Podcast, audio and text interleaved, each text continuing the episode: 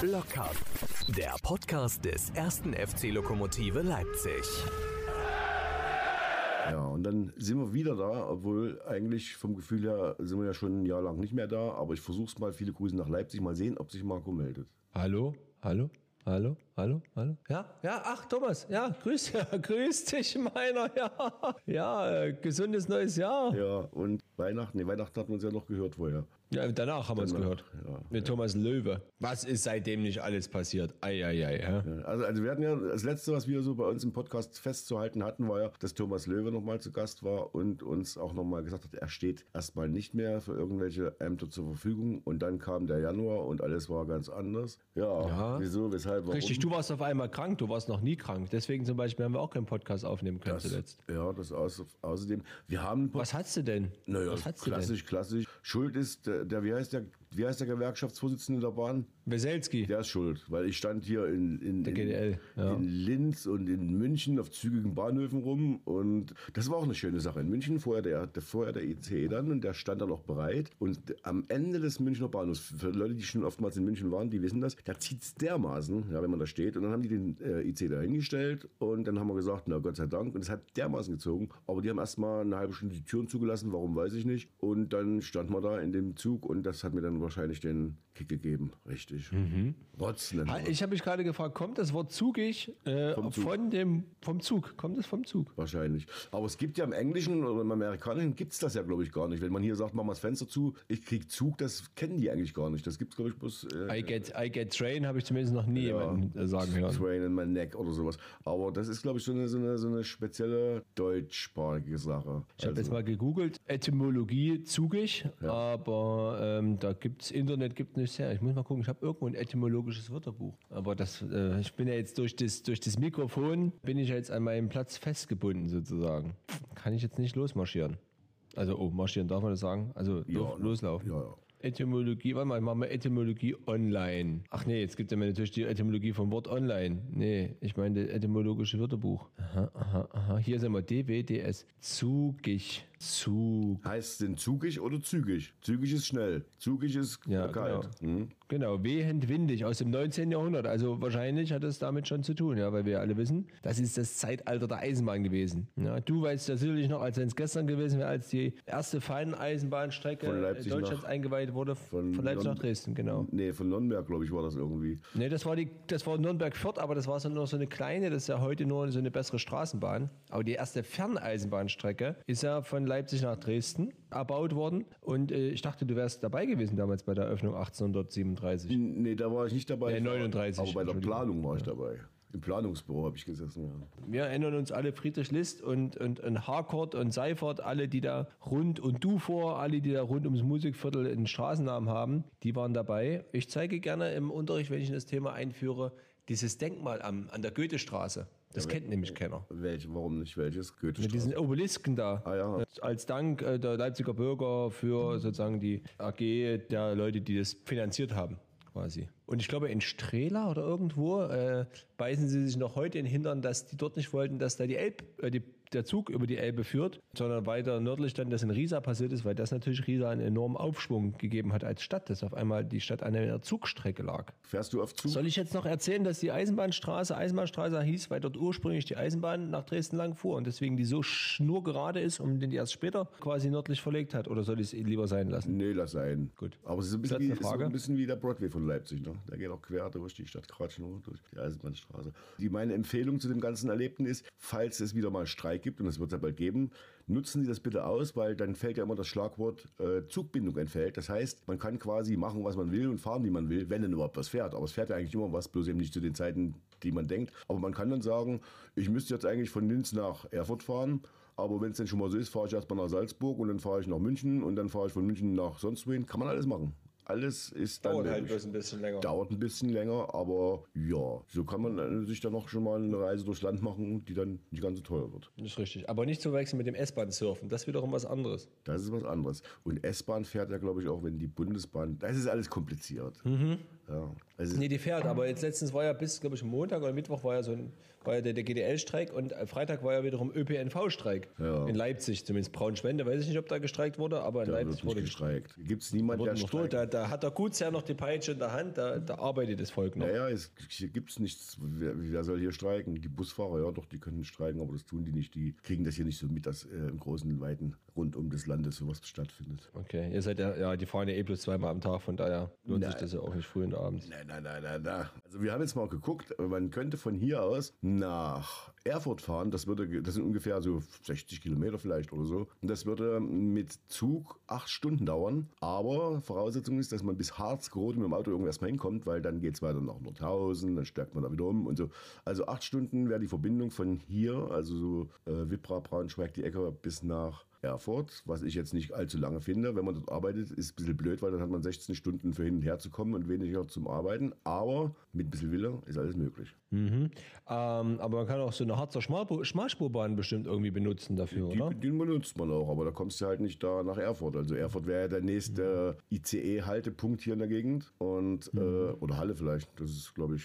Halle. Ja, ist, Also ich habe jetzt gerade mal geguckt, Google Maps schlägt ja nicht mal eine Zugverbindung von Braunschwende nach, oder eine öffentliche Nahverkehrsverbindung von Braunschwende nach Erfurt vor. naja, direkt geht's nicht, aber wie gesagt, ein bisschen umsteigen und acht Stunden Zeit im Gepäck kann man das schon mal machen. Ja, und Halle ist übrigens deutlich näher mit dem Auto, 57,8 Kilometer, Erfurt sind 95,5 Kilometer, Okay, gut, fahren wir nach Halle. laut Google Maps. Ja, aber früher war alles kürzer, ich weiß. Früher war alles kurz. Die Frage aller Fragen, früher war alles besser. So fängt es ja meistens an. Wo fangen wir denn jetzt mal an? Also wir hatten ja die letzte Show, sage ich mal, im Dezember. Da war alles halbwegs noch gut. Show. Da waren wir sportlich gesehen ja kurz vom Abstiegsplatz und haben gedacht, die Welt geht unter. Und dann kam der Januar und da dachten wir, jetzt ist es schon untergegangen. Wie wollen wir das denn äh, chronologisch aufarbeiten? Oder äh, anders noch, viele haben gefragt, wieso gibt es keinen Podcast zu den aktuellen Themen? Es gab, Richtig. es gab einen Podcast dazu.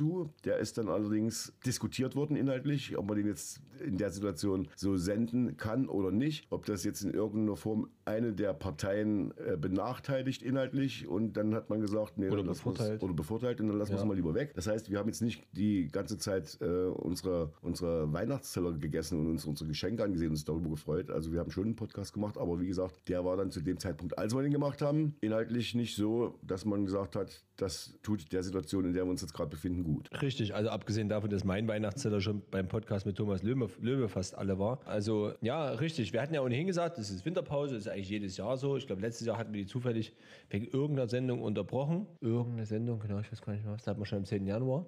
Aber eigentlich hat man gesagt, vor dem BAK-Spiel so ungefähr kommen wir. Und dann hatten wir diesen Podcast aufgenommen. Es hatte sich ja durch den Brief der 21 ohnehin nochmal die Lage verschärft. Und, und äh, wie du schon sagtest, Thomas, das war dann so, dass man sagt, also so ein Podcast, auch wenn es in Anführungszeichen nur ein Podcast ist, aber dort kommen ja auch verschiedenste Leute zu Wort. Das ist wieder ein, ein, ein, ein medialer Einfluss sozusagen, der sorgt wieder für Diskussionen innerhalb des Vereins und dann fühlt sich der eine vielleicht benachteiligt oder die anderen fühlen sich benachteiligt und der andere bevorteilt oder, oder, oder, oder. Und da haben wir gesagt, okay, schöne Sendung. Danke auch an unseren Gast an der Stelle nochmal. Aber die kommt jetzt erstmal ins Archiv und wir machen bis zur MV erstmal gar nichts, weil wir dort auch keine Position klar beziehen sollten oder uns nicht den Vorwurf gefallen lassen sollten, dass wir jemanden beeinflussen für die eine oder andere Seite. Und dann war es ja so, es war Mitgliederversammlung am 27. Januar und letzte Woche, warum haben wir letzte Woche nicht aufgenommen? Warst du da krank? Ja, genau, du warst krank, genau wegen Weselski und du musstest erstmal dein richtiges Leben, also mal richtig einholen gehen und mal ein bisschen Wäsche, große Wäsche war, glaube ich, dran bei euch in Braunschwende und alles ein bisschen noch was einwecken und äh, da war eben die Zeit weg.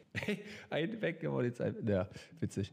Genau, ähm, und äh, deswegen ist erst dieses, diese Woche Podcast und wir haben dann auch gesagt, rein sportlich hat sich ja erstmal ohnehin nichts getan. Also das BRK-Spiel ist ausgefallen, Mäusewitz ist ausgefallen. Von daher war da jetzt auch nicht viel. Äh, natürlich auch ausgefallen. Naja, aber es gibt aber und dann schon. die- naja, es ja? gibt aber schon die Frage, oder es gab schon die Fragen, wieso gibt es jetzt gerade jetzt keinen Podcast in der Situation, wo es noch Natürlich. so viel zu besprechen gibt? Und dann gab es ähm, Ja. nicht bloß ein oder zwei, da gab es schon eine Menge Leute, die gesagt haben, ja, warum ladet ihr jetzt denn nicht äh, Vertreter beider Parteien ein? Und dann habe ich mir so gesagt, das könnte man, äh, so wie wir es machen, mit dem Telefon schlecht machen, müsste man dann irgendwie so eine Art Podiumsgeschichte machen. Und ich weiß nicht, ob das äh, von den Beteiligten so gewünscht gewesen wäre. Hast du Haare gewaschen? Nö, Na, dann wird es aber Zeit. Das war nämlich deine Aufgabe. nö, du hast gesagt duschen. Gut, das diskutieren wir ein andermal. Gute Nacht. Thomas, wenn man zu dir sagt, geh duschen, also sagt wahrscheinlich keiner mehr, wäschst du dann automatisch Haare mit? Wahrscheinlich schon, ja. Wahrscheinlich Übrigens, äh, es ist äh, vollkommen wurscht, wenn Leute sagen, oh scheiße, ich habe jetzt gar kein äh, Haar Haarwaschmittel dabei. Duschgel und Haarwaschmittel ist das gleiche. Ja, wobei äh, es, äh, meine Fri- Friseurin hat mal gesagt, wenn es nur Duschgel ist, ist es dauerhaft nicht gut für die Haare. Ich habe es trotzdem für die Haare genommen. Und ich sage mal, Haarausfall habe ich bis jetzt noch nicht. Und jetzt gibt es ja hier diese 3 in 1 Dinger da, die irgendwie äh, Duschgel, Haare und weiß nicht, was das dritte noch ist. Kacken. Peeling oder so. Was hast du gesagt? Kacken. Ja, äh, oh, jetzt sind wir schon an dem Niveau ange, ange, angelangt. Genau, also äh, ähm, von daher ist es jetzt auch vollkommen egal. Wo waren wir stehen geblieben? Wir waren Podcast stehen, wir haben und stehen geblieben, dass sportlich. wir, dass wir Ach äh, Podiumsdiskussion. Ja, Podiumsdiskussion, richtig. genau. Also und genau, und das Ding ist ja halt einfach auch klar, das kann man machen, aber warum? Also, die haben ja intern miteinander zu reden und nicht öffentlich. Wir sind jetzt hier nicht äh, TV-Duell, Kanzlerduell oder vor den amerikanischen Präsidentschaftswahlen, wo jeder sich der Öffentlichkeit vorstellen darf und sein Programm äh, darstellt. Das ist nicht die Aufgabe des Podcasts in diesem, in diesem Konflikt. Das könnte man vielleicht, hätte man vielleicht machen können im Vorfeld der Aufsichtsratswahl, dass man sagt, okay, wir laden alle zehnmal ein und jeder darf dann mal äh, sich hier vorstellen oder so. Das hätte man möglicherweise machen können, aber in, in, in, einer, in einer Konfliktsituation, denke ich, hat der Verein das genau richtig gemacht, beziehungsweise ein Sponsor und hat dort für einen Mediator gesorgt. Und dann blieb das alles intern, solange wie, wie niemand an die Öffentlichkeit gegangen ist. Und wir als Podcast, klar, ich verstehe so den gemeinen Fan, der sagt, ah, ich will mal hören, was der dazu sagt oder der oder der. Aber am Ende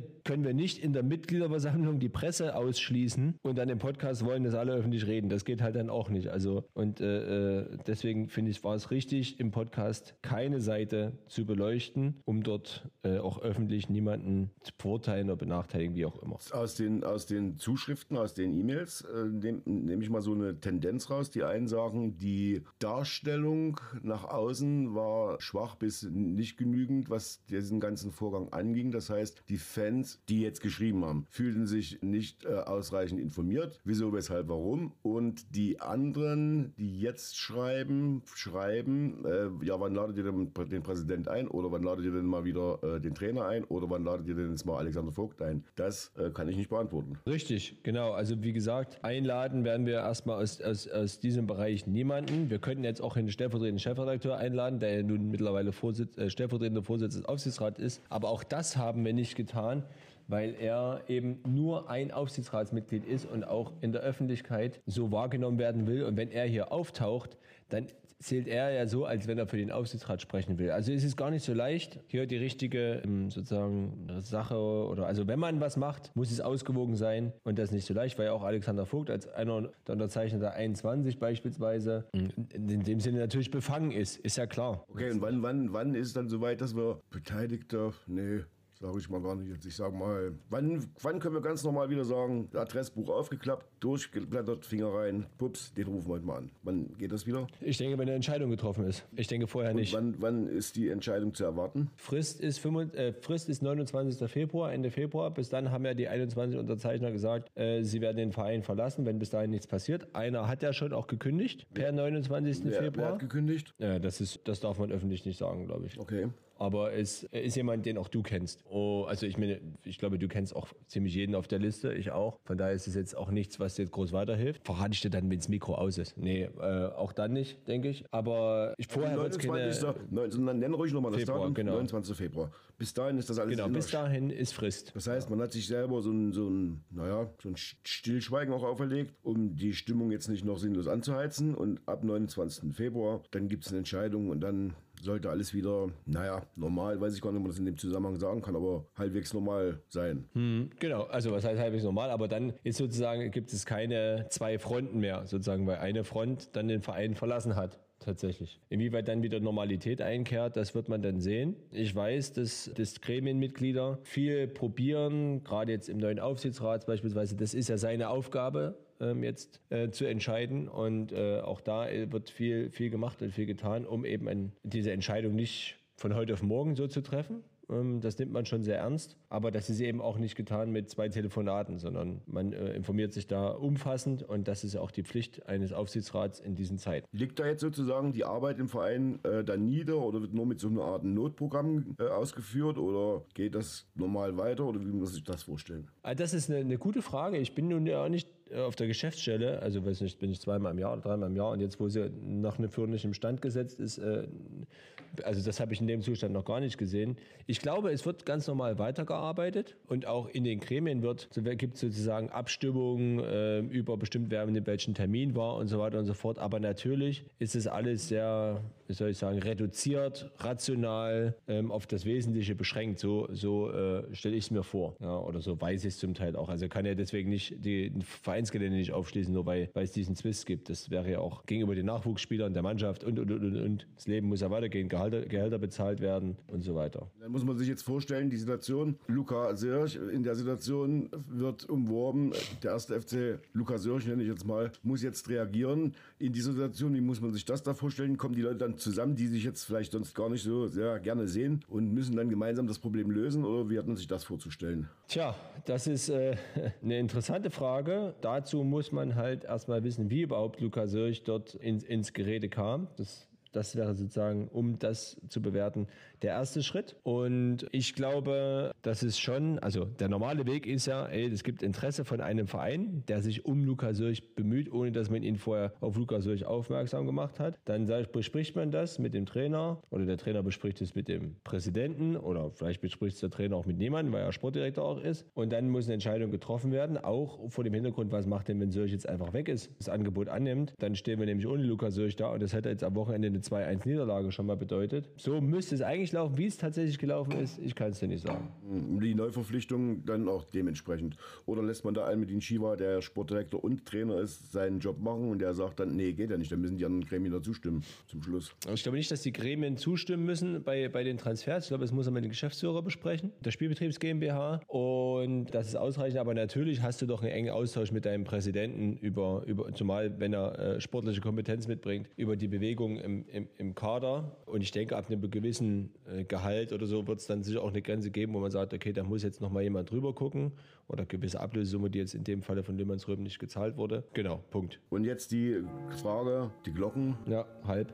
Es ist kurz vor halb neun. Gut. Mhm. Die Frage, äh, die jetzt die Fans vielleicht noch interessiert, jetzt gibt es so eine Spaltung in der Fangemeinschaft, die gab es vorher schon, äh, was den Trainer angeht. Jetzt gibt es die wahrscheinlich noch, was den, was den äh, Vorstand und die Gremien angeht. Ist das in irgendeiner Form mit dem Termin 29. Februar dann gekittet oder wird es da noch eine Verschärfung der Situation geben? Ja, ich bin ja jetzt kein Wahrsager. Ähm, ich sage aber, ähm, also soweit ich das verstehe, geht es gerade jetzt in dieser Phase darum, dass man möglichst viele Informationen aus verschiedenen Gesprächen mit verschiedenen Gesprächspartnern, mit dem Mediator, mit Leuten aus dem Verein, rund um den Verein zusammenträgt, diese Informationen dann gemeinsam auswertet und auf Basis dieser Informationen dann eine Entscheidung trifft hinsichtlich des Konflikts. Also da geht es jetzt darum, wie kann ich diesen Konflikt lösen, beziehungsweise wenn er nicht zu lösen ist. Die Mediation äh, war ja in der Zeitung zu lesen, ist ja gescheitert sozusagen. Warum auch immer. Ich meine, da gab es eine, eine, eine Formulierung in der Presse, warum. Wir wissen es nicht. Presse ist auch nicht immer richtig. Keine Ahnung. Mediation ist gescheitert. Das heißt, äh, da wird es irgendwann vielleicht auch ein, ein, guter Mediator macht auch noch ein Gutachten. Und auf Grundlage des Gutachtens und des, der vielen, vielen Gespräche, die geführt werden mit Beteiligten im Verein, werden dann die Gremien, und das ist zuallererst der Aufsichtsrat, seine Entscheidung treffen, was nun zu tun ist. Und soweit ich das verstehe, sind die Fronten halt so, dass es nur ein Entweder-Oder gibt. Hat sich, also hat sich da, da nichts geändert. Es ist genau noch so, wie es vor der Jahreshauptversammlung war. Und es hieß ja schon, zu dem Zeitpunkt hätte eine Entscheidung gefällt sein sollen, müssen, was ja nicht passiert ist. Und jetzt warst du selber auch gar nicht beim, bei der Jahreshauptversammlung gewesen. Was, was ist denn so äh, rübergeschwappt aus den Bekannten, die du da hast. Was ist denn da so bemerkenswertes bei der Veranstaltung äh, passiert, was vielleicht erwähnenswert wäre? Tja, was ich spannend finde, ist, dass man eine Mitgliederversammlung anberaumt hat an einem Ort, wo man halt eine feste Abschlusszeit hat, also wo man eben dann äh, den Raum verlassen muss, oh, weil der danach genutzt wurde. Das fand ich schon ziemlich äh, interessant bei einer Lok-Mitgliederversammlung, wo man ja weiß, dass die ein bisschen länger gehen kann. Und das hat man geschafft. Das hat man auch geschafft, weil die Anträge auf Abwahl von Thorsten Kracht letztlich zurückgezogen wurden, was äh, den Verein sozusagen sozusagen das Kernproblem gar nicht hat ansprechen lassen in der Mitgliederversammlung. Es ging ja viel, was halt üblich ist bei Mitgliederversammlungen, äh, Entlastung, Bericht von XY, Entlastung von XY, dann ging es um äh, die Wahl des Wahlausschusses, dann ging es um Abwahlantrag von zwei Personen und dann ging es um die Wahl des Aufsichtsrats und dann war noch der Punkt Sonstiges, so in etwa. Also so gesehen, was ich auch von, ich habe mich mit, mit drei, vier Leuten unterhalten, auch, also äh, nicht nur dem stellvertretenden Chefredakteur, sondern auch anderen äh, Leuten ohne Amt und Würden, äh, liebe Grüße zum Beispiel an den Bernd jetzt an der Stelle, unterhalten, wie sie das so wahrgenommen haben. Und es muss alles sehr, sehr seriös und konstruktiv zugegangen sein. Das ist nicht immer so bei Mitgliederversammlungen, äh, ohne dass da immer eine große, äh, große Front, wie sagt man denn, große Fronten aufgebaut werden im Vorfeld. Ich erinnere da an der Mitgliederversammlung mit, mit dem Aufs ehemaligen Aufsichtsratsmitglied Ralf Noack, der da mehrere kritische Fragen gestellt hatte, wo dann die Versammlung ein bisschen aus dem Ruder lief oder die Versammlung, als es um die Neubesetzung des, glaube ich, Präsidiums ging mit, mit dem VfB-Präsidenten Dirk Sander und einem seiner, wie hieß denn der, sein, sein Mitbewerber. Das wurde auch ein bisschen heikel. Und und das, soweit ich das verstanden habe, gab es diesmal nicht. Also es war ein konstruktiver, sachlicher Austausch, äh, und so weiter, ohne die großen Eskapaden. Und das ist einfach ein, ein gutes Zeichen. Es gab die Aufsichtsratswahl, was natürlich da verwunderlich ist oder, oder überraschend ist, dass es eben nur drei Leute geschafft haben, eine absolute Mehrheit äh, der Stimmen zu erreichen und manche halt knapp gescheitert sind, sodass eben nur drei Leute gewählt wurden von zehn. Finde es auch ein bisschen komisch, dass man halt, also gab auch den Fall, dass ein Bewerber dann eben nicht da war, was schade ist, wenn er sich um das Amt bewirbt und sich dann eben nicht zeigen kann. Ja, das ist sozusagen die größte Nachricht. Zum einen, dass wir jetzt eben mit, mit Knut Göbel,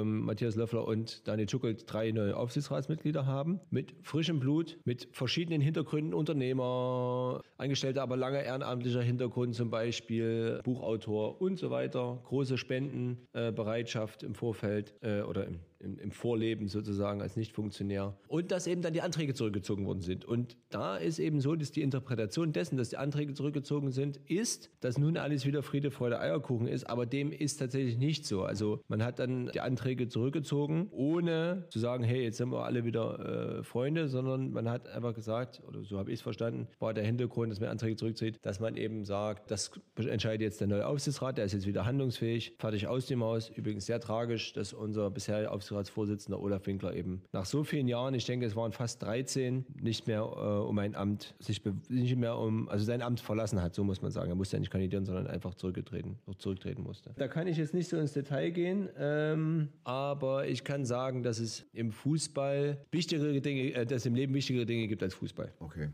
Punkt. Die äh, zwei Szenarien, die es geben wird oder geben muss, wir schreiben den 1. März 2024. Kannst du mal beschreiben, welche zwei Szenarien an diesem Tag im Zusammenhang mit dem ersten FC Lok Leipzig passieren können? Also am 1. März, das ist ein Freitag, wird es entweder so sein, dass der Präsident nach wie vor Thorsten Kracht heißt. Ja, das ist sozusagen die eine Richtung. Und sozusagen die 21, das ist die zweite Sache, äh, den Verein verlassen bzw. ihre Kündigung eingereicht haben oder ihr Ehrenamt nieder, niedergelegt haben, was äh, unmittelbare Konsequenzen haben würde für den 2. März. Das ist nämlich dann das Heimspiel 16 Uhr gegen den Chemnitzer FC. Stichpunkt Spieltagsabsicherung, Stichpunkt äh, Ticker und Medienbetreuung beim ersten FC Lok, Stichpunkt Gelände und so weiter. Also das hat Effekt, genauso wie es natürlich einen Effekt haben würde, wenn Thorsten Kracht nicht mehr Präsident ist. Also kommen die spannenden Zeiten, was heißt spannenden Zeiten, das Ganze im Negativen gesehen erst auf uns zu. Keiner weiß, was geschehen wird und keiner weiß richtig, wie man damit dann umgeht. Ist das richtig so? Naja, ich sage so, der, der, ja, naja,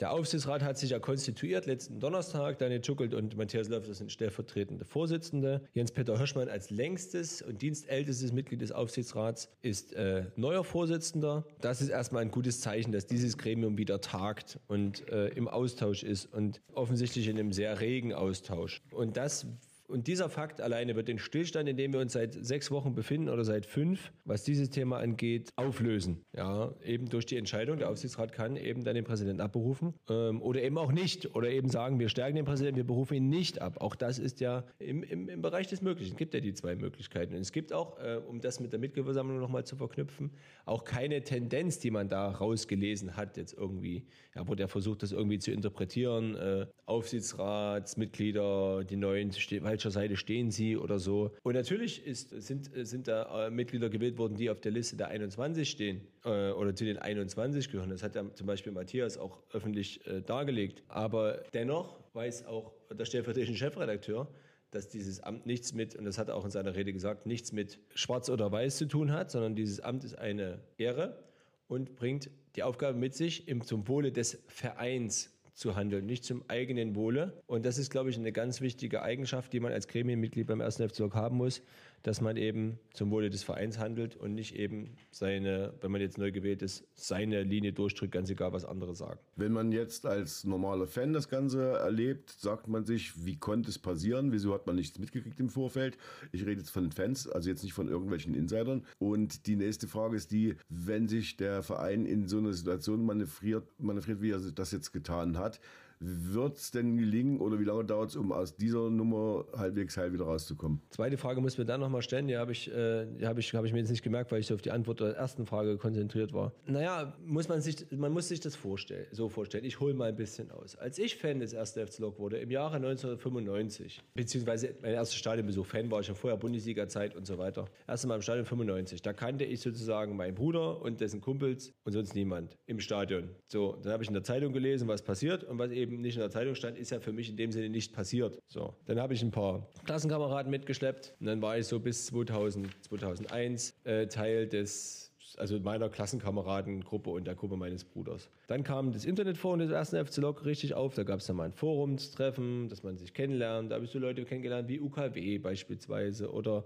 wie Marco Dorn oder wie, äh, schöne Grüße, wenn er zuhört, Wolli. Oder natürlich den Firefighter oder äh, äh, Teke oder Steffen Hecker, den wir auch schon im Podcast hatten. So, dann erweiterst du sozusagen dein, dein Netzwerk, in Anführungszeichen, deinen Freundeskreis und dann geht es auch langsam los, dass du irgendeinen kennst, der wiederum irgendeinen kennt, der einen kennt, der in einem Gremium ist. Und dann kriegst du so ein bisschen was mit. Ganz, ganz wenig. Eine ganz niedere Flamme. Oder in dem Falle kannten wir jemanden, dessen oder die, der ein Familienmitglied hatte, die auf der Geschäftsstelle arbeitete. So, und mit der ehrenamtlichen Tätigkeit im Rahmen von Lockruf lernst du dann zum Beispiel den Präsidenten kennen und dann lernst du den Schatzmeister, die Schatzmeisterin kennen und dann lernst du Spieler kennen und den Trainer kennen. Und dann bist du zu diesem Fan-Dasein 1995, wo du niemanden kanntest, ich meine, ich war auch elf, ja, logischerweise. Und wenn ich selbst wenn jemand kann, der hätte ich ja nie verstanden, was die nun machen und was das für einen Zusammenhang hat, kommst du immer tiefer rein, lernst immer mehr Leute kennen, lernst durch die ehrenamtliche Tätigkeit unglaublich viele Leute kennen, die auch nah dran sind und, und zu entscheiden haben. Und dadurch kriegst du ein viel besseres Bild. Und das bedeutet also, dass, um das mal aufs Jetzt runterzubrechen, dass die Menschen, die in nur, Anführungszeichen, nur ins Stadion gehen, ja, nicht despektierlich gemeint, aber die eben sozusagen keinen Einblick haben, kennen ja wiederum nur das, was in der Zeitung steht. Sie kennen, haben ihre Eindrücke von, was weiß ich, von Interviews äh, in, im Fernsehen oder beim Podcast oder früher noch im Programmheft. Und dadurch haben sie ihre Meinung gebildet. Oder sie kennen eben Thorsten Kracht als Spieler, der x, x Spiele für Lok gemacht hat, zweimal hier war, dreimal hier war als Spieler. Und sie kennen zum Beispiel Martin oder Alex oder irgendjemand von den 21, ja, die, die kenne ich halt auch, die habe ich mal bei irgendeinem Fest gesehen oder so. Aber Insider oder, oder, oder Innenansichten, so muss man sagen, kriegst du ja dadurch nicht. So. Und das heißt, du bittest dir deine Meinung auf dem, was eben gesendet wird und was nicht. Und wenn nichts gesendet wird zu dem Thema, weil es ja eigentlich ein internes Thema ist, wirst du dann von natürlich irgendwann überrascht. Ist doch klar. Keiner geht doch an die Presse nach, nach einer Woche oder zwei Wochen Knatsch und sagt, ey, äh, wir haben da ein Problem, wir haben jetzt hier, wir verstehen uns nicht oder so.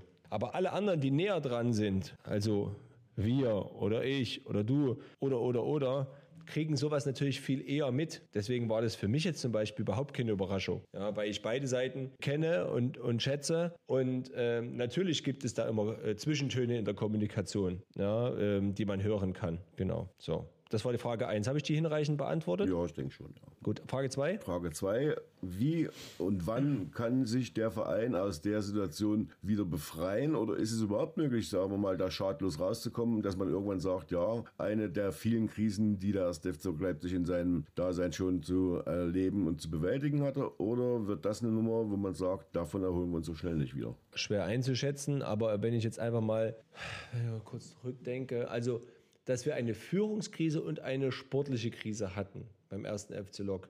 Ist ja ungefähr zehn Jahre her. Ich habe es vorhin nochmal nachgeguckt oder elf. Unter Marco Rose in der ersten Regionalligasaison gab es ja äh, bereits Konflikte rund um das Präsidium Notzon. Da gab es dann die, die, die Information, dass keine äh, Buchhaltung gemacht wird, dass Rechnungen nicht bezahlt werden, dass der Verein hohe Schulden hat. Das war alles so im März 2013. Gleichzeitig hat der Marco Rose, und ich habe es gerade eben mir gerade nochmal angeguckt, zufällig, mit seiner Mannschaft in der Hinrunde gesatte 14 Punkte geholt in einer 16er Liga. Das heißt, sportlich waren wir, äh, waren wir unten drin. Ähm, es gab dann diese Aktion hier, ich stehe auf dich, FCL, oder wie sie hieß, diese Trikotaktion, wo man mit seinem Namen auf dem Trikot stehen konnte. Also schon erste Präventivmaßnahmen, um eine Insolvenz zu verhindern. Es gab die, die, die, ähm, wie hießen die denn, Rettertickets oder so. Ja, genau. Das war alles zum Heimspiel gegen Plauen, ziemlich genau vor elf Jahren, dritter, zweiter, glaube ich, war das. Also das war sozusagen diese Doppelkrise. Und aus der sportlichen Krise haben wir uns relativ schnell erholt, weil Marco Rose einfach mit seiner Mannschaft in der Rückrunde, glaube ich, nur zwei oder drei Spiele verloren hat. Ich glaube, äh, in Jena verloren, warte, ich habe es hier irgendwo. In Jena verloren kann ich mich noch erinnern. In Magdeburg und zu Hause gegen Zwickau. Die ein, nur drei Spiele verloren aus den letzten äh, 16er Liga. Also, ja, was sind das? 30, 15 Spiele. Und ansonsten ganz viele Unentschieden, ganz, ganz viele. Und dann auch, ja, überzeugende Siege. Zum Beispiel äh, zu Hause gegen Neustrelitz.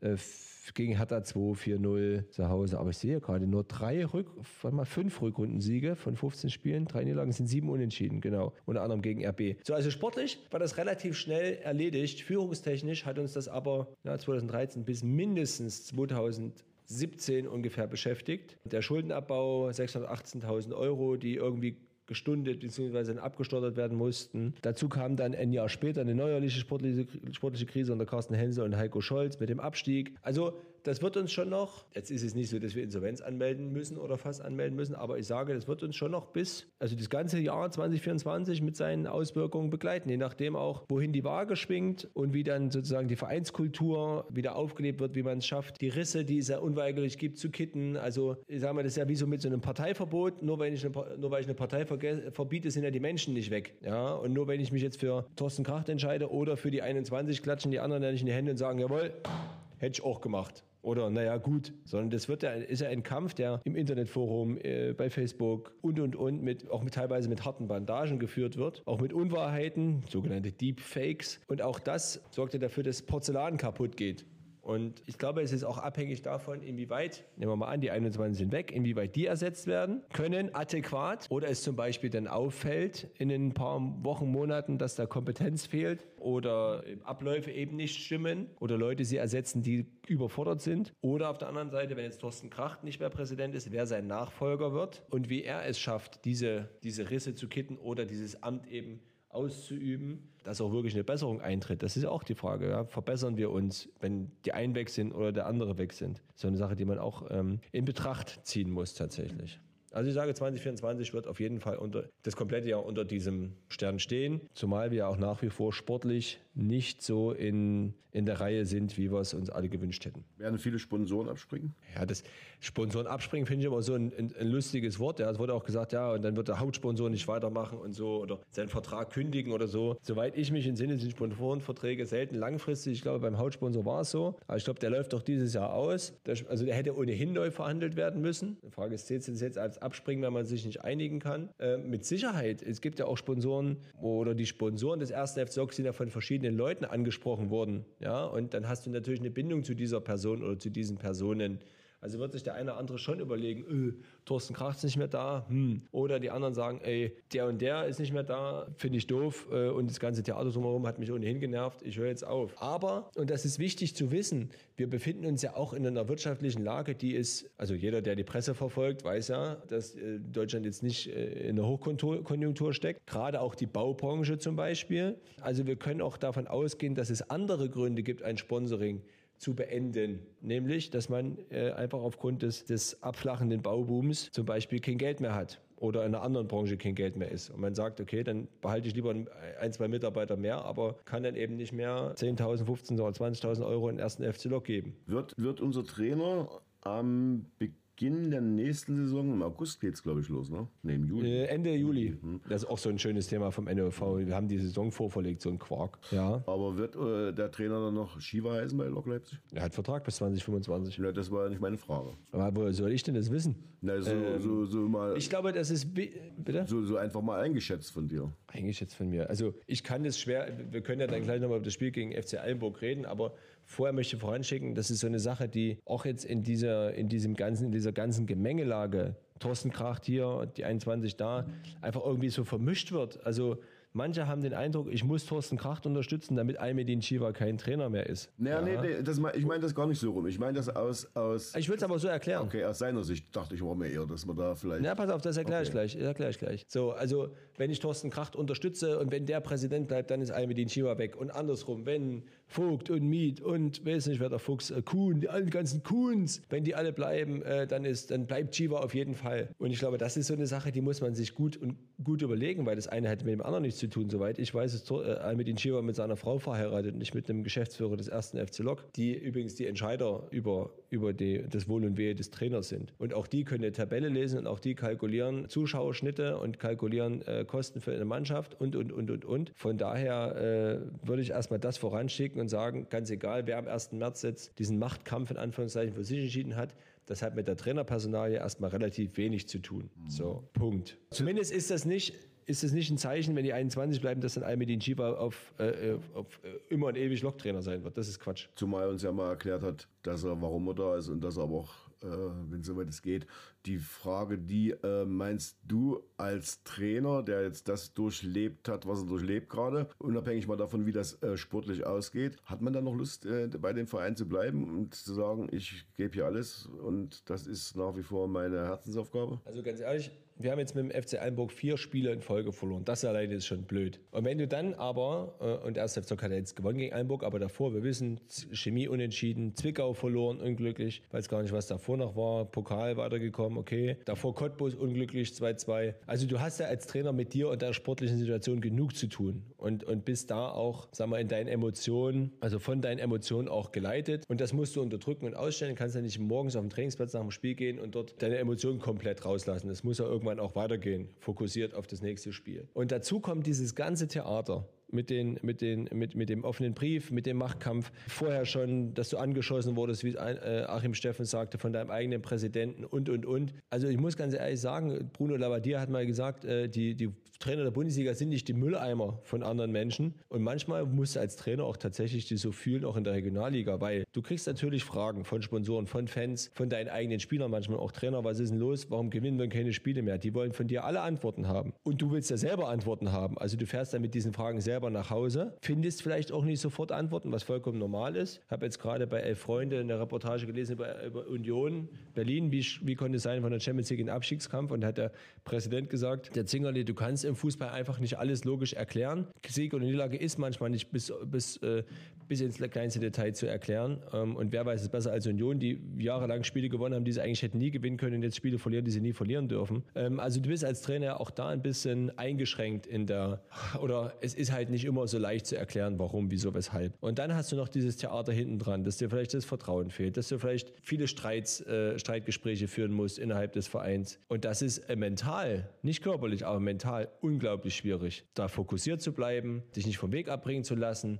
ruhig zu bleiben, ausgeglichen zu bleiben. Du kannst ja nicht beim Präsidenten deinen Frust auslassen über das, was gerade die Niederlagen angeht und auch nicht bei der Mannschaft deinen Frust rauslassen, weil du vielleicht ein schlechtes Verhältnis hast zu, zu dem Rest im Verein. Also das wird immer unterschätzt. Ne? Können wir einfach mal das Beispiel machen. Wer, wer schafft es zu Hause mit Kindern zum Beispiel, seinen Frust so zu kanalisieren, dass am Ende nicht zum Beispiel Mann oder Frau oder keine Ahnung wer, der Nachbar drunter leidet oder der Stress von der Arbeit zu Hause nicht Thema beim Abendbrotstisch ist. Und da rede ich nur davon, dass es irgendwie Stress ist oder vielleicht weil jemand sich beschwert hat. Aber du gehst ja als Fußballtrainer manchmal auf Arbeit, arbeitest fleißig, verlierst am Wochenende und bist ja abhängig von anderen. Ja, also wenn ich jetzt auf Arbeit einen Fehler mache, als Lehrer zum Beispiel, ist es meine Schuld. Ja, dann muss ich mich dann selber in die Nase packen. Aber wenn jetzt ein Spieler dort äh, neben Ball tritt oder der Torwart neben Ball greift, äh, am Ball daneben greift, kann ich ja daran relativ wenig ändern. Also ich stelle den ja ans Tor, weil ich ihm vertraue, dass er die Bälle fängt. Und er fängt 99 von 100. Und dass er halt den einen dann nicht fängt, ja, was kann ich denn jetzt dafür? So. Also das ist auch schwierig, damit umzugehen. Dann haben wir jetzt also die Situation am Wochenende, dass die eine Hälfte der Anhängerschaft sagt, toll, Spiel gedreht, gekämpft, gewonnen. Und die andere Hälfte sagt, was war das denn schon wieder? Nach sechs Minuten im Rückstand, das war doch alles wieder unterirdisch. Obwohl das ja bei Lok eigentlich immer so, oder? Weil es unterirdisch ist oder der Nee, zeitige dass, die, dass Rückstand? die Meinungen so sind. Ach so, ja, äh, natürlich. Also da, wir sind ja, wir sind Fans von einem ehemaligen Europapokalfinalisten, ja. Da, da, da sind manche immer noch im, im Elfmeter von René Müller gedanklich hängen geblieben und, und, und die anderen, die es nicht kennen, sind schon zufrieden mit so dem bisschen, was sie geboten bekommen. Aber ich muss auch ganz ehrlich sagen, das war ja für mich am Samstag wieder äh, ultra, ultra kompliziert. Aber ich habe mich nach dem Spiel und auch am Sonntag nicht freuen können für den ersten FC nach dem Spiel ohnehin nicht, aber auch am Sonntag nicht, weil ich einfach von der spielerischen Leistung der Mannschaft enttäuscht war. Was, was genau? Wenn jetzt, äh, was meinst du da genau? okay, wie viel Zeit haben wir? Was immer Gut, du willst. pass auf. Also ich habe ja nur das Spiel, ich habe das Spiel mittlerweile jetzt anderthalb Mal gesehen. Mir fehlt noch die zweite Halbzeit, das zweite Mal anzugucken, weil ich das ja immer einmal gucke ich sehr det- detailliert für die Spieler, die Rückmeldung haben wollen, oder andere, die, die jetzt nicht unbedingt Rückmeldung Warte mal kurz, warst du, warst du, warst du denn im Stadion? Nee, natürlich. Ja, aber du warst nicht zu Stadion. sehen. Ja, Aber du warst im, im MDR-Ticker, Nee. war zu lesen, dass der Lok-Kommentator, dass der da ist, aber heute eben nicht kommentiert, sondern auf der Trainerbank sitzt. Ich habe dich nicht gesehen. Ja. ja, ist richtig. Ich saß nur die letzten Minuten der ersten Halbzeit und die letzten Minuten der zweiten Halbzeit auf der Trainerbank. War ja meine Aufgabe als Videoanalyst während des Spiels, ist das Spiel zu beobachten. Und dann, äh, und dann habe ich eine höhere Position. Ich verrate dir nicht, wo die in Eilenburg ist. Und äh, habe dann mein Headset und mein Telefon und dann kommuniziere ich mit dem Co-Trainer. Und äh, wenn dann die, die erste Halbzeit fast vorbei ist oder die zweite Halbzeit fast vorbei ist und äh, ich sicher sein kann, hier passiert nichts mehr, verlasse ich dann meine Position und gehe runter auf die Bank. Dein Trainer oder euer Trainer hat nach dem Spiel gesagt, man muss in der ersten Halbzeit das 3-0 machen und dann ist das alles Richtig. vorbei. Und was ich jetzt so gar nicht hinnehmen würde, weil ob es ein 2-0 oder 3-0 steht, das ist alles drehbar und du wolltest aber gerade das Spiel analysieren. Genau, also äh, um, um das äh, nochmal anzusprechen, du warst ja nicht da und ich muss auch sagen, bei, bei Ostsport oder auch bei mdr.de, das ist dann vom Spielbericht her auch wenig. Also zum Beispiel fehlt bei Ostsport eine Szene, wo, wo äh, Held, Müller und ich glaube Wilton oder war es Löhmannsröben? Nee, ich glaube W- Müller, sich gegenseitig behindern und Tim Bunge vom FC Einburg den Ball ins vermeintlich leere Tor schießen kann aus 12 Metern, 13 Metern, aber übersieht, dass dort Janis Held noch angespritzt kommt, der den Ball dort weggrätscht. Diese Szene fehlt, ist eigentlich ein ganz klares Tor. Und dann gibt es zwei Szenen, wo wir frei durch sind, aber der Pass halt in, in kleinen Ticken zu lang ist und äh, Niklas Müller zupackt, aber wirklich relativ knapp. Und eine Szene, wo, wo Benjamin Lewis im Strafraum ist und äh, frei verzieht und ein Schuss von Tim Bunge aus acht Metern von Wilton sozusagen im Strafraum noch geblockt wird, wo Müller, also wenn er hinkommt, nur schwer hinkommt. Ja, dazu das Tor und ja, also das ist immer schwierig. Ich habe das jetzt auch wieder gemerkt. Gucke nebenbei Meuselwitz äh, BFC Dynamo mir an. Da kann ich schon die Zusammenfassung, aber was man da halt nochmal sieht, wenn man das Spiel nochmal komplett guckt, äh, da sind einige Szenen auch gar nicht dabei, was ich manchmal gar nicht verstehe, warum die einfach nicht auftauchen. Die LVZ hat es übrigens erwähnt, diese, diese eine Chance, die Ostsport nicht gezeigt hatte, von der ich gerade sprach. So, oh, Spiel des ersten FC Lok in Eilenburg. Man hat einfach der Mannschaft angemerkt, zum einen, es fehlte sämtlicher Spielrhythmus. Zum anderen kamen sie mit den äußeren Bedingungen äh, auf verschiedenen Positionen gar nicht zurecht. Also extrem starker Wind in Eilenburg, wie eigentlich immer in, in dieser Jahreszeit. Hatte zum Beispiel Linus Zimmer relativ große Probleme, auch unser Neuzugang Löhmannsröben. Dann gab es im, im Prinzip gar keine richtigen Abläufe, äh, was den Spielaufbau anging. Jan Löhmannsröben, unser, unser Neuzugang, hat dann vorwiegend Ziane gesucht, der aber auch nicht jeden Ball festmachen konnte. Und was auch noch auffällig war, ich weiß nicht, ob, ob äh, Almedin Shiva das äh, und, und Robin Hinz, ich denke mal schon, dass die uns beobachtet haben gesehen haben, wir hatten jetzt in Chemnitz große Probleme mit der Dreierkette des Gegners. Das heißt, Lok hat in vielen Situationen eine Dreierkette aufgemacht, also entweder Sörch oder Grimm äh, sind dann zwischen Wilton und Löhmannsröben gewesen. Das bedeutete, links und rechts die Außenverteidiger Zimmer und auch Held konnten relativ weit ihre Linie nach oben laufen. Das Problem war aber, wenn du zum Beispiel jetzt den Ball aus der Dreierkette spielst zu Ziane oder zu Attegan und der Ball geht verloren, dann sind mit einem Mal vier Spieler aus dem Spiel, nämlich Ziane, Attegan als die zwei Stürmer dann da vorne plus die zwei Außenverteidiger, die ganz hoch waren. Und wir als FC Eilenburg hatten äh, relativ leichte Möglichkeiten, dort dann in die Tiefe zu kommen, gerade über die Seite von Linus Zimmer. Der erste FC Lok hat den ersten Torabschluss aufs Tor nach, ich glaube, 68 Minuten durch Ryan Adigo ein Kopfball. Ja, der erste. Aus dem Spiel heraus natürlich, gibt er noch die Standards. War ja, der Kopfball, von Ciano, war das, war das später, ja? Nee, nee, das war aber aus dem Standard heraus. Ich meine jetzt nur, Ah, ja, okay, also okay. spielerisch, Mhm. spielerisch herausgespielte Torchance, wo der Ball aufs Tor geht. Also das ist insgesamt einfach enttäuschend gegen eine Mannschaft, die äh, das dritte Spiel in einer englischen Woche macht. Wir haben Samstag, Mittwoch, Samstag gespielt und es gibt ja diese Pressekonferenz. Weiß nicht, ob die bei YouTube gesehen hast, da hat ja so ein älterer Herr sich beschwert vom FC Einburg. Unser Trainer, also Sascha Prüfer, der Trainer des FC Einburg, würde immer betonen, wir sind ja Amateure und jedes Mal Amateure, bla bla bla. Wir würden auch fünfmal trainieren die Woche und so. Hm, Erstens totaler Käse, wir trainieren nicht fünfmal die Woche. Und zweitens, ja, natürlich sind wir äh, trotz allem Amateure und das spielt sich halt, äh, spiegelt sich halt in, in so einem äh, Tag wie Mittwoch wieder, wo wir uns um drei treffen, die Leute also direkt von der Ab, äh, Arbeit abgehetzt ankommen, wir dann am Bus schnell was essen, mit dem Bus nach Chemnitz fahren. Übrigens super Bedingungen beim Chemnitzer FC im Stadion. Die besten Bedingungen der Regionalliga bisher und ich glaube auch nicht, dass das jemand toppt. Dann dort das Spiel bestreiten und nach Hause fahren und also ich war halb zwölf zu Hause und konnte so ungefähr Viertel eins schlafen. Als Spieler wirst du sicherlich nicht Viertel eins geschlafen haben, musst aber nächsten Tag dann entweder zur Uni oder auf Arbeit. Und da spielt sich, spiegelt sich sozusagen dieser Amateurstatus wieder, weil du nicht den Luxus hast, zum Beispiel bei der Lok. Äh, ich denke mal, die hätten dann um eins trainiert, dass du einfach mal in Ruhe ausschläfst, regenerierst. Wir wissen ja, Leistungsfähigkeit besteht aus Training, Ernährung und Schlaf. Also Schlaf hatten wir auf jeden Fall nicht genug äh, an, an diesem Tag. So, also Eilenburg eigentlich schläuferisch und kämpferisch im Nachteil, weil Lok frisch war, frisch sein musste nach der Vorbereitung. Aber auch das hat man nicht, also irgendjemand sagte, uns ging Eilenburg ging die Puste aus, habe ich jetzt im Video nicht gesehen. Auch das hat man nicht, nicht gespürt. Und da muss ich sagen, bin ich schon enttäuscht gewesen von, von, der, von der Leistung von Lok. Das Beste war halt das 4-2 und da sind wir wieder beim Thema, der FC Eilenburg verliert halt, wie Union Berlin Spiele, die er eigentlich nicht verlieren muss und unentschieden wäre vollkommen in Ordnung gewesen. Und Lok hat eben jetzt diesmal das Glück gehabt, im Gegensatz zu Zwickau zum Beispiel, in der Schlussphase eben die Tore für sich zu machen. Ja. Und jetzt übrigens das 3-2 äh, zum Thema noch, äh, da ging denen die Puste aus, haben zwei Spieler maßgeblich mitverschuldet, die frisch eingewechselt waren, die 20 Minuten auf dem Platz waren.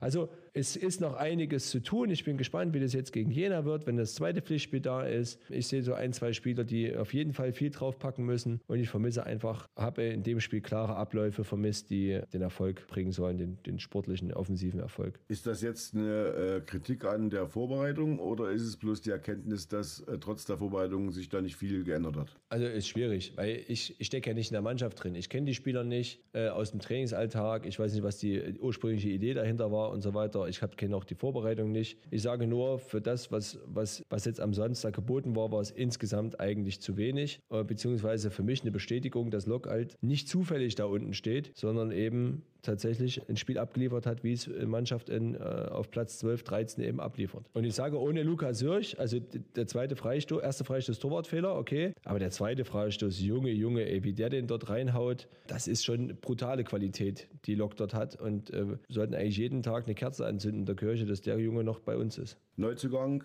Löhmanns Röben, was sagst du dazu? Ja, hat Anpassungsschwierigkeiten aus meiner Sicht. Ähm, hat oftmals eher den Exit-Ball nach vorne gespielt äh, auf, auf, auf Jamal, anstatt irgendwie, also oder hat halt dann flach selten eine Lösung gefunden, hatte ein bisschen Probleme im Stellungsspiel, hat es dann aber auf der 6, also in der Position war da vorne viel, viel besser gemacht, muss ich sagen. Also in der Innenverteidigung hat es noch nicht so gepasst. Aber so perspektivisch ist das schon ein Gewinn für uns. Ich sage uns spielt ein, ein, ein Spieler mit Mentalität und äh, fleißiger Arbeit gegen den Ball schadet nie. Schadet wirklich nie. Ja. Und schon gar nicht mit der Erfahrung. Mir hat, mir hat äh, am besten gefallen von ihm das Interview, was er danach gegeben hat. Da sieht man seine, seine Professionalität und man sieht auch seine Erfahrung und man sieht auch sein, naja, sein, sein, sein Verstand, was Fußball angeht. Ja, äh, auch nach dem Spiel mit ganz vielen noch geduldig Fotos gemacht, wollte schon lange rein, aber dann kam noch der und die und da und so weiter und hat äh, ganz lieb und nett Fotos gemacht. Das war auch schon sehr schön zu sehen, muss ich sagen. Ich glaube, der passt sehr gut zu uns. Warum haben wir uns denn eigentlich äh, jetzt nicht noch einen Stürmer geholt, wo es doch vorne so ein bisschen klemmt?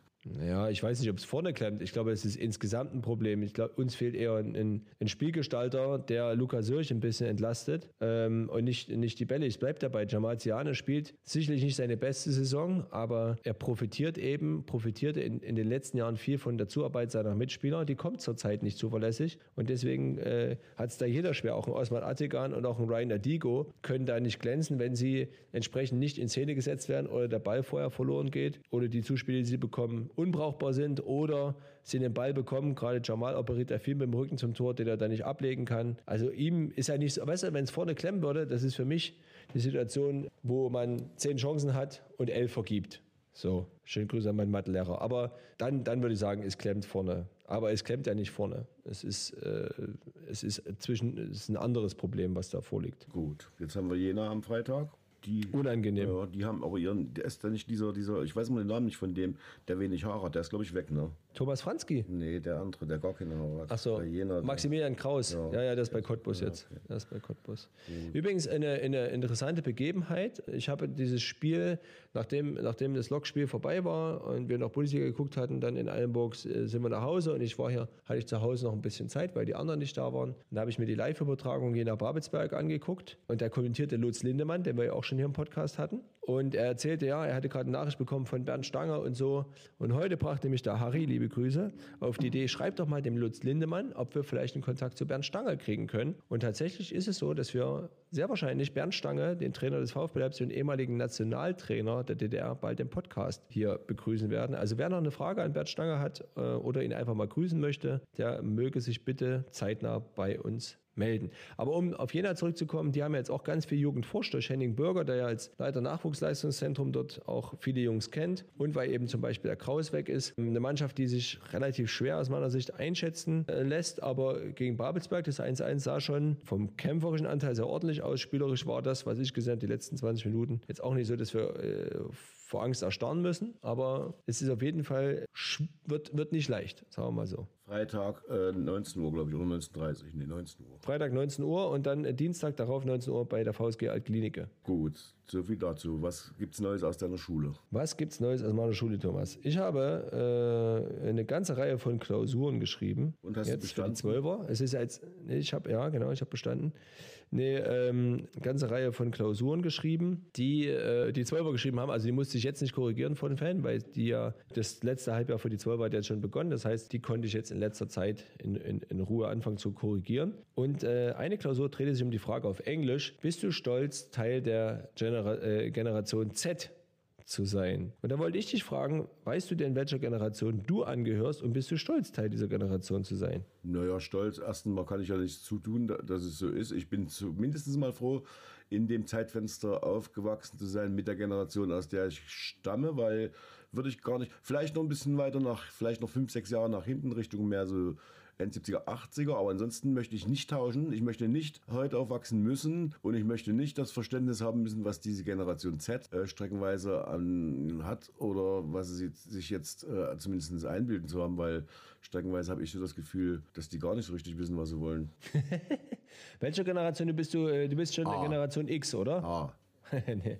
Generation Alpha ist ja jetzt aber die Generation, die jetzt ist. ne, was Du ist ein Boomer? Ist das, glaube ich, ne? Generation Humor? Boomer, Boomer, Boomer und dann Ach, Boomer, Boomer Generation, ja, die Boomer. Ja, du gehst bald in Rente, meinst du? Ja, ja, ja, hoffentlich. Warte mal, die Boomer Generation, du bist schon über 60, ne? Mhm. Ja, also die, äh, ja genau, dann bist du Boomer Generation, 1946 bis 1964 geboren. Das passt Ja, gerade noch. also ja. knapp, knapp, knapp Boomer-Generation, die Baby-Boomer. Na gut, dann liegt natürlich auch mehrere Generationen, liegt der Generation X und Generation Y dazwischen. Das ist schon, also du könntest ja der Opa von, von einigen dort sein. Bin ich wahrscheinlich Oder? auch. Und der Vater, der Vater. auch das. Oder der Opa. Das stimmt. Aber ich würde mich da genau, ich würde das schwierig. genau, also ich würde das genau, und da, René Müller, du hast ihn ja schon erwähnt, der hat das ja mal in einem Interview von uns ausführlich beschrieben, dass er gesagt hat, er möchte auf keinen Fall, auf keinen Fall die Zeit missen, als er jung war und seine Zeit bei Lok Leipzig natürlich. Und er, äh, er beneidet nicht die jungen Leute, die jetzt aufwachsen, weil denen viele Sachen verschlossen bleiben, die äh, logischerweise sich ergeben aus Zeitgeist, Umständen und so weiter. Früher, wie gesagt, es gab nichts. Das ist immer schön so ein Satz, es gab ja nichts, aber das hat uns auch gezwungen. gab ja nichts. Ja, es gab auch nichts.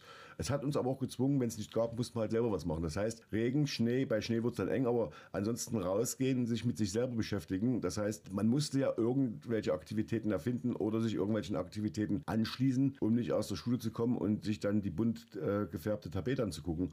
Das ist ein Vorteil, den äh, Im guten, besten Falle bunt gefärbt. im besten Fall, ja. Und der Raufaser kam ein bisschen später erst. Und dann, äh, sage ich mal, wenn ich mich jetzt in die Zeit heute versetze, sagen wir mal, ich wäre heute 17, 18 oder 16, das wäre eine gefährliche Zeit für mich, weil ich wahrscheinlich auch diesen ganzen Angeboten äh, verfallen würde und mich da eventuell auch verlieren würde. Und wenn ich mal sehe, wie viel Zeit und Energie von jungen Leuten darauf verwandt wird, irgendwelche Sachen zu machen, die unterm Strich nichts, aber gar nichts bringen, weder körperlich noch geistig noch sonst was, dann sage ich mir, wäre ich wahrscheinlich einer der dieses Heeres gewesen, die da sinnlos Zeit ihres Lebens mit Sachen verplempern, die nicht viel bringen. Ja, es ist interessant, dass äh, genau das, was du sagst, ähm, dieses sinnvolle Zeit nutzen und so, das hat auch ein Schüler angesprochen, dass er das eigentlich als Kritikpunkt an seiner Generation sieht, dass eben Social Media und das Internet im Prinzip denen die Möglichkeit gibt, einfach mal fünf Stunden ihres Lebens oder äh, ihres Tages zu verschwenden, ohne irgendwas Produktives gemacht zu haben und dass es eben auch eine gewisse Gefahr der Abhängigkeit ähm, gibt. Gleichzeitig haben auch manche gesagt, also sie finden das ohnehin schwierig, eine Generation so klar abzugrenzen und zu sagen, die sind alle gleich. Weil es gibt ja auch Leute ähm, in, der, in, der, in der Generation Z, auch genügend, die jetzt ganz bewusst eben das Telefon weglassen oder eben sich nur wenig mit dem Telefon beschäftigen oder mit dem Internet und dann eben bei den Pfadfindern sind oder eben sich anderweitig äh, beschäftigen und eben nicht nur am, am Telefon hängen. Also klar, das ist verlockend, sind ja auch die Digital Natives, also die, die damit aufgewachsen sind. Aber es ist ja dennoch so, dass vieles auch erziehungsabhängig ist. Also wie du erzogen wurdest, wie sich deine Eltern um dich gekümmert haben, welche Optionen du gezeigt bekommen hast. Also ich zum Beispiel hätte ja auch Zeit meines Lebens jeden Nachmittag irgendwie vom Fernseher sitzen können, weil das jetzt gerade so das Ding war nach der Wende. Jeder hat irgendwie mindestens mal ein, am besten zwei oder drei Fernseher zu Hause. Wir hatten in unserem Kinderzimmer einen. Wir hätten also locker die ganze Zeit Fernsehen gucken können, habe ich aber trotzdem nicht gemacht. War trotzdem draußen. Aber wenn du jetzt mal siehst, nehmen wir mal klassisch Mittwoch. Damals, damals, dann warst du fertig abends, bist du, also hast dich fertig gemacht, bist ins Haus Leipzig gegangen, wir zumindest. Dann hast du da deine Verlaufte gesehen oder getroffen, wenn du Glück hattest. Und dann bist du nach Hause gegangen, mit ihr ohne, alleine. Und dieses ganze. Meistens alleine wahrscheinlich. Ja, das ganze, das ganze drumherum, diese, diese Interaktion oder dieses, dieses, äh, alles ohne Telefon, alles ohne, wir verabreden uns, sondern das waren solche Abläufe, die waren einfach mal statisch so. Und das hat aber dann eben für Donnerstag, Freitag gereicht oder für Donnerstag, weil Freitag war der nächste Tanzabend im Haus Leipzig und Samstag so und so. Und dann hat man das gemacht und dann ist man Samstag noch zum Fußball gefahren und, und, und, und, und, und, und, und, und, und, und, und, und, und, Punkt.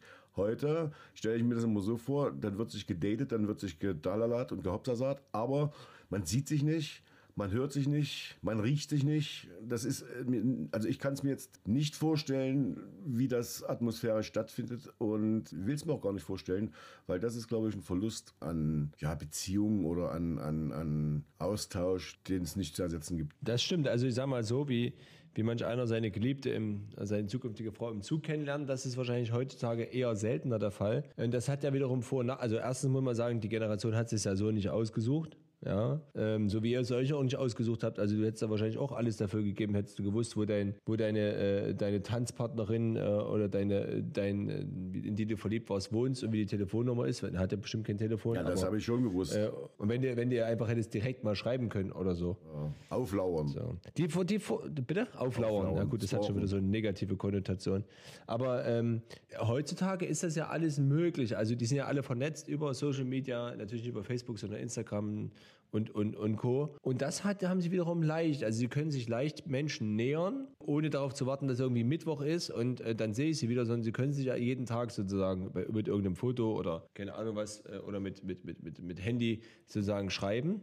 Aber das, der Nachteil ist, erstens, haben mir meine Schüler mal erzählt, wenn du dich dann mit jemandem mal triffst, richtig, dann weißt du gar nicht, was du dir erzählen sollst, weil du hast ja schon alles geschrieben oder per Sprachnachricht aufgenommen. Und zweitens, der Markt ist ja auch viel größer. Also ich sage immer, in unserer Schule, da hast du, äh, sagen wir mal, einen gewissen Kreis an Konkurrenten für, für, für die Frau, die für dich ins Frage kommt, ist Mädchen. Meistens waren die über dir äh, vom Alter her. Und dann gab es eine unwahrscheinliche Sache, dass die irgendwo jemanden kennt aus einem Sportverein oder keine Ahnung woher. So heutzutage kannst du ja durch eben die Vernetzung überall werden ja Menschen auf dich aufmerksam sozusagen oder kannst du überall Menschen kennenlernen. Das heißt, du musst dich gegen viel mehr Konkurrenten auch durchsetzen und es ist auch oft möglich, dass Leute sich gar nicht mehr melden. Ja, also wenn jetzt deine, deine, deine, deine, deine Geliebte nicht mehr zum Tanzabend kommt, hast du vielleicht irgendwie erfahren, okay, die ist krank oder die ist weggezogen. Aber wenn sich keiner mal meldet bei, bei, bei, Instagram oder dir nicht mehr schreibt, äh, sogenanntes Ghosting, dann stehst du da und denkst dir, hm, was ist denn jetzt eigentlich? Wie, wie lerne ich jetzt noch einen anderen Menschen kennen? Wie soll das gehen? Naja,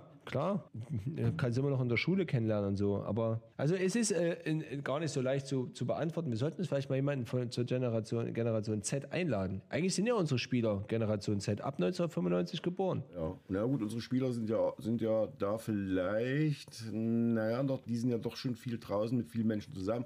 Aber wir könnten ja mal einen klassischen Lokfan einladen, aktiven Lokfan, der äh, zu dieser Generation gehört und uns mal erklären lassen, wie sich so ein Fan-Dasein unterscheidet zu dem eines 16-, 17-Jährigen, sagen wir mal 1976, 78, 81 oder so. Das stimmt, das könnte man mal fragen. Dann könntest du erzählen. Oder mein, mein Fan-Dasein irgendwie um die Jahrtausendwende. Das wäre eigentlich tatsächlich mal interessant. Gibt es eigentlich dieses Jahr wieder so einen so ein, äh, Podcast zum Frauentag? Das ist so angedacht. Ob es denn stattfindet, liegt weniger an uns, weil wir könnten jetzt zwar die Stimmen hier technisch ver, verbimsen, dass wir die hochpitchen, dann klingen wir wie ein paar Frauen, aber inhaltlich wird es dann wahrscheinlich dann doch in eine andere Richtung gehen. War ja eine erfolgreiche ähm, Sendung, Sendung. und äh, wenn die Mädels, die Damen, die Frauen möchten, klar, gerne. Ja, sehr gut. Ich habe ein neues Wort gel- kennengelernt beim Klausurenkorrigieren. NB. Envy, Und du, NB. NB. Nicht NV, sondern NB. Und du kannst mal rausfinden bis zur nächsten Sendung seine Hausaufgabe, was ein NB ist. Okay, Eine bestimmte Art von Person. Okay. NB. E-N-B-I-B-I-E. okay, NB. Klingt verlockend, ja, NB. Und das war eben, das ist eben, das ist eben auch, das war eben, äh, bei uns gab es das damals, damals gab es das, da hieß du du, du oder du, du, du. Wie meinst du das? Da gab es früher auch solche Bezeichnungen für irgendwie, also jetzt außer Trottel und, und was weiß ich, gab es früher auch solche, solche, solche sich wandelnden Begriffe für Menschen? Nee, gab es nicht. Wie Arschloch jetzt. Naja, das ist ja, das ist, das gibt es ja heute noch. Aber dass es jetzt so, sage ich mal, im Jahresrhythmus irgendwelche neuen äh, Worte gibt. Ach so, Jugendsprache genau, meinst genau, du? genau. Ja, ja, ja Jugend. echt Deli? Ja, Jugend. Oder das fetzt ein? Ja, das Jugend, genau, es, das fetzt ein. Das, das ist richtig, aber im Vergleich zu dem, was dann heute da passiert, äh, wahrscheinlich aufgrund der, Mhm. der Medien, die man da benutzt, gab es das nicht. Arschloch. ist auf jeden Fall auch eine Sache, die mich, eine Sache, die mich auch, äh, die mich auch stört. Aber dann denke ich immer, weißt du, ich sa saß jetzt am letzten Donnerstag im Pushkin, weil ich sozusagen in der Nähe, äh, also ich musste warten, bis, äh, bis, bis jemand fertig war und habe dann mir den Laptop genommen und habe das, äh, äh, habe meine Arbeit gemacht. Und gegenüber von mir war freundete also Mann und Frau oder als weiblich gelesene Person, als männlich gelesene Person. Und die unterhielten sich, offensichtlich hat die Frau ein Referendariat begonnen an dem Tag. Und äh, da unterhielten sie sich über Schule. Das fand ich ja schon mal spannend. Ja, und oh, ich könnte das nicht. Und die sind doch voll krank, die Kinder heutzutage und so. Und mein Vater hat gesagt, mach das bloß nicht. Und dann unterhielten die sich, so wie das heutzutage üblich ist, äh, wo die Hälfte oder jedes dritte Wort eigentlich englischen Ursprungs ist. Oder dann solche Sätze wie ich feier das oder keine Ahnung was. Und dann, dann, dann rümpfe ich so ein bisschen die Nase und denke mir, ey, können wir nicht einfach hier, er sagt ja, ja, voll same, sozusagen, wenn wir sagen, ja, ich, ich sehe das genauso oder so. Und dann denke ich aber wiederum, meine Eltern haben ja auch immer gesagt, sag nicht geil oder cool oder irgend sowas, sag doch mal was anderes oder so kannst du mit deinen Freunden reden und nicht mit mir, ist auch so ein Klassiker. Also ertappt man sich dann nicht selber dabei, dass man alt wird. Nee, nee, umfang, nee, umfanglich ist es ein bisschen mehr. Das ist natürlich jetzt we- weitaus mehr, als es früher war. Früher gab es dann, es gab dann diese Worte, klar, aber es gab eben nicht so, so viel und nicht so oft wechselnd und nicht so, nicht so verschachtelt, dass es dann die über 16-Jährigen schon mal gar nicht mehr verstehen. Das gab es damals nicht. Aber warum das denn so ist, wissen wir ja. Und das, das, das wird man auch nicht aufhalten. Ich denke mal, es wird irgendwann so einen Trend geben, dass man Hochdeutsch spricht und damit sich dann äh, in den Mittelpunkt stellt, weil die anderen dann schon das gar nicht mehr können und dann sagen, guck mal, so war es früher. Vielleicht sowas in die Richtung. Ja, oder einfach Obacht, du Schelm, nun ist es genug mit der Firlefanzerei. Genau. Nee, Obacht, Scharlatan. Lasset jetzt die Troubadoure singen oder aufspielen. So ja, sowas in der Richtung. Ja, ja, habe er noch einen Trunkeswunsch? ja, gut. Ähm, übrigens noch eine, eine Sache, man, manch einer wundert sich vielleicht, warum haben wir denn heute keinen Gast? Wir hatten einen Gast, ähm, der kommt dann in drei Wochen, schon mal vormerken, aber der hat sich heute Morgen abgemeldet mit Halsschmerzen und Fieber. Und es wäre ein Gast gewesen, Thomas, äh, der hätte gut zu dir gepasst, wiederum mit deiner Roadtrip-Erfahrung, äh, Schlager und Musikstars und so weiter und so fort. Wen hätten wir denn? Ah, wen hätten wir? Frank Schöbel oder was? Wir hätten Kevin Rinas gehabt, ein ehemaliger Spieler des 1. FC Lok, seines Zeichen Manager einer, äh, also er würde sicherlich sagen, aufstrebenden Schlagersängerin. Ich weiß es nicht, aber ähm, du vielleicht. Ähm, darüber hätten wir uns unterhalten. Aber wie gesagt, der gute Kevin hat sich heute früh gemeldet, er hatte Halsschmerzen und Fieber und Nachmittag war das Fieber noch gestiegen und dann haben wir gesagt, komm, mein Guter, dann lassen wir lieber sein und werden ihn dann in drei Wochen haben. Denn nächste Woche, Mittwoch, wenn wir aufnehmen, morgens nach dem Altklinike-Spiel, hatte keine Zeit, äh, hat ja nicht jeder Schulfan, sodass das dann und danach die Woche haben wir einen anderen Gast. Also Kevin Rinas ist hiermit schon angekündigt als Gast für alle, die damals schon in ihn verliebt waren ähm, und in Kevin Rinas Bettwäsche geschlafen haben. Wir hören uns wieder am Mittwoch. Bist du denn Freitag im Stadion? Äh, ist denn, ist, ja, ach so, ja, das ist eine gute, ja, eigentlich ja. Eigentlich könnte ich da vorbeischauen. Das ist eine gute Idee. Ja. Ja, na dann würde ich sagen, sehen wir uns Freitag und hören uns wieder am Mittwoch. Das wäre schön. Das machen wir. Ja, ich gucke nochmal auf meine Liste, die ich hier mal gemacht habe, die Themenliste. Nee, haben wir alles gemacht. Haben wir alles gemacht. Oder soll ich noch eine Buchempfehlung loswerden? Ja, das ist hinten raus wurscht, da kann ja jeder abschalten, wenn er sagt, das ist mir zu literarisch. Jetzt bin ich mit dem Kopfhörer doch tatsächlich am Mikrofon hängen geblieben. Sächsische, sächsische Verlage, Buchverlage sind ausgezeichnet worden. Ein sehr, sehr netter kleiner Lyrikverlag aus Leipzig, der, äh, ich liebe Lyrik. ja, der ist dann auch heute ausgezeichnet worden und darf dann auf dem Stand der Stadt Leipzig bei der Messe sich präsentieren. Schöne, sehr, sehr schöne Toll. Cover habe ich gesehen und äh, das ist toll. Hat so ein Einzelkämpfer aus dem, aus dem Internet raus vor ein paar Jahren gesagt, ich werde jetzt einen Verlag gründen und werde nicht ganz mainstreamige Sachen verlegen und vor allen Dingen werde ich auch Künstler aufnehmen, die eben nicht Top Ten irgendwo schon mal gewesen sind und der hat einen Preis gekriegt. Freue ich mich. Äh, bist du großer Lyrik-Fan? Gar Thomas? nicht so sehr. Kann man, mit, kann man dich damit erfreuen? Ja, ne, ja, ja. Ich habe jetzt, so, weißt du, was ich gelesen habe während meiner Krankheit? Die äh, Ähm, warte, warte, die Packungsbeilage. Packungsbeilage, ja, ich nehme keine Medikamente, helfen eh nicht. Ich habe jetzt die, dieses, dieses äh, Buch, diese Texte von Bob Dylan gelesen, wofür er ja mal irgendwann den Nobelpreis gekriegt hat, den er gar nicht abgeholt hat. Bin nicht schlauer als vorher und kann jetzt noch weniger dazu sagen, was will er uns denn sagen als vorher, aber es lässt sich halt schön lesen. How many roads macht man walk down before you come? Und so weiter und so fort, ja. Anyway, äh, die Buchempfehlung. Sebastian Ringel, Ringel vom Wandel der Leipziger Vorstädte, 300 verlorene Bauten aus 160 Jahren, erschienen in der Edition Überland. Das ist sozusagen das Geschenk, was ich mir selber Weihnachten gekauft habe. Und da geht es eben darum, dass er einzelne Gebäude vorstellt, die nicht in der Innenstadt der heutigen äh, abgebrochen wurden, sondern in den äh, umliegenden Vorstädten. Also, was heute Kolonnadenviertel ist zum Beispiel. Alles, was so im Prinzip dem Ring direkt vorgelagert ist. Peter Steinweg, dieses Gebiet, Windmühlenstraße, Brüderstraße, Seeburgviertel, Waldplatz. rund um die Hauptpost. Na, Waldplatz ist schon zu weit, das ist schon zu weit. Das ist dann schon, da ist eine Grenze überschritten, ja, glaube ich. Ja, Janallee, so ein bisschen Janallee kommt vor, ja, okay. Also hier die Ratsziegelei und so, ja, okay, Waldplatz, du hast recht, Waldplatz kommt vor. Ich nehme alles zurück. Kommt auch hier vor ähm, die anglikanische Kirche in der Sebastian-Bach-Straße, die es eben nicht mehr gibt. Oder hier äh, das Geburtshaus von Friedrich Wagner, nicht zu verwechseln mit Richard Wagner. Das ist nämlich der, der Sohn gewesen, Richard Wagner. Aber das Richard, Dann alles Richard um Wagner, sein Geburtshaus die gibt nicht mehr. Das kann sein. Ja, ja, das ist ja, ist ja, ist ja die Blechbüchse, äh, quasi. Ach ja, stimmt, stimmt, stimmt, stimmt, stimmt. Dann ja alles, was Musikviertel ist und ähm, eben auch nicht nur von, ähm, also das geht los ab 1860, glaube ich, also mit der Industrialisierungszeit und so weiter, bis eben 2010 oder 11. Da werden ja auch noch, was ich, das Henriette Goldschmidt Haus wird dann abgerissen. Und es gibt tatsächlich, was denkst du, wie viele Gebäude aus den Vorstädten gibt es noch, die, die älter als 200 Jahre sind, also Gebäude, die älter als 200 Jahre sind und in den Leipziger Vorstädten, in den historischen Vorstädten stehen. Wie viele gibt es davon noch? 500. Vier. Vier Häuser. Vier Häuser aus den Leipziger Vorstädten sind älter als 200 Jahre. Das ist eine in der 200 Jahre, Seeburgstraße, links, links Gartenhaus, das Ziegelmeisterhaus in der Janallee 38, das Hotel Fürstenhof im, Tröntelnring Mhm. und die Hufschmiede am Peter Steinweg. Das ist ein relativ bekanntes Haus, dort, äh, wo auch die Konnewitzer Verlagsbuchhandlung in der Nähe ist. Peter Steinweg 11. Das sind die einzigen vier Gebäude aus den Leipziger Vorstädten, die älter als 200 Jahre sind und noch existieren. Leipzig Genau. ist schon, ist schon äh, sagt man noch geil? Ja, Leipzig ist schon eine geile Stadt. Ja, ja, ja, ja, man kann das schon sagen, geil. Aber ich weiß nicht, was sagt man denn heutzutage statt geil? Knorke? Nee, das ist, nee, nee, nee, nee, nee. Knurk ist auch schon zu, zu, zu Das ist altbacken. alt. Frag deinen Schüler morgen. Ich frage meine Schüler morgen mal und du findest raus, was ein NB ist. Und damit steigen wir den nächsten Mittwoch ein ähm, und wünschen bis dahin allen Lockcast-Hörern eine schöne Woche. Und ich hoffe, ihr und sie habt euch gefreut, dass es jetzt ein, wieder eine Podcast-Folge gibt. Liebe Grüße auch an den Andreas, der explizit nochmal nachgefragt hat, ähm, ob es denn nun wieder Podcast gibt. Na, No? tschüss. Tschüss. Block Up, der Podcast des ersten FC Lokomotive Leipzig.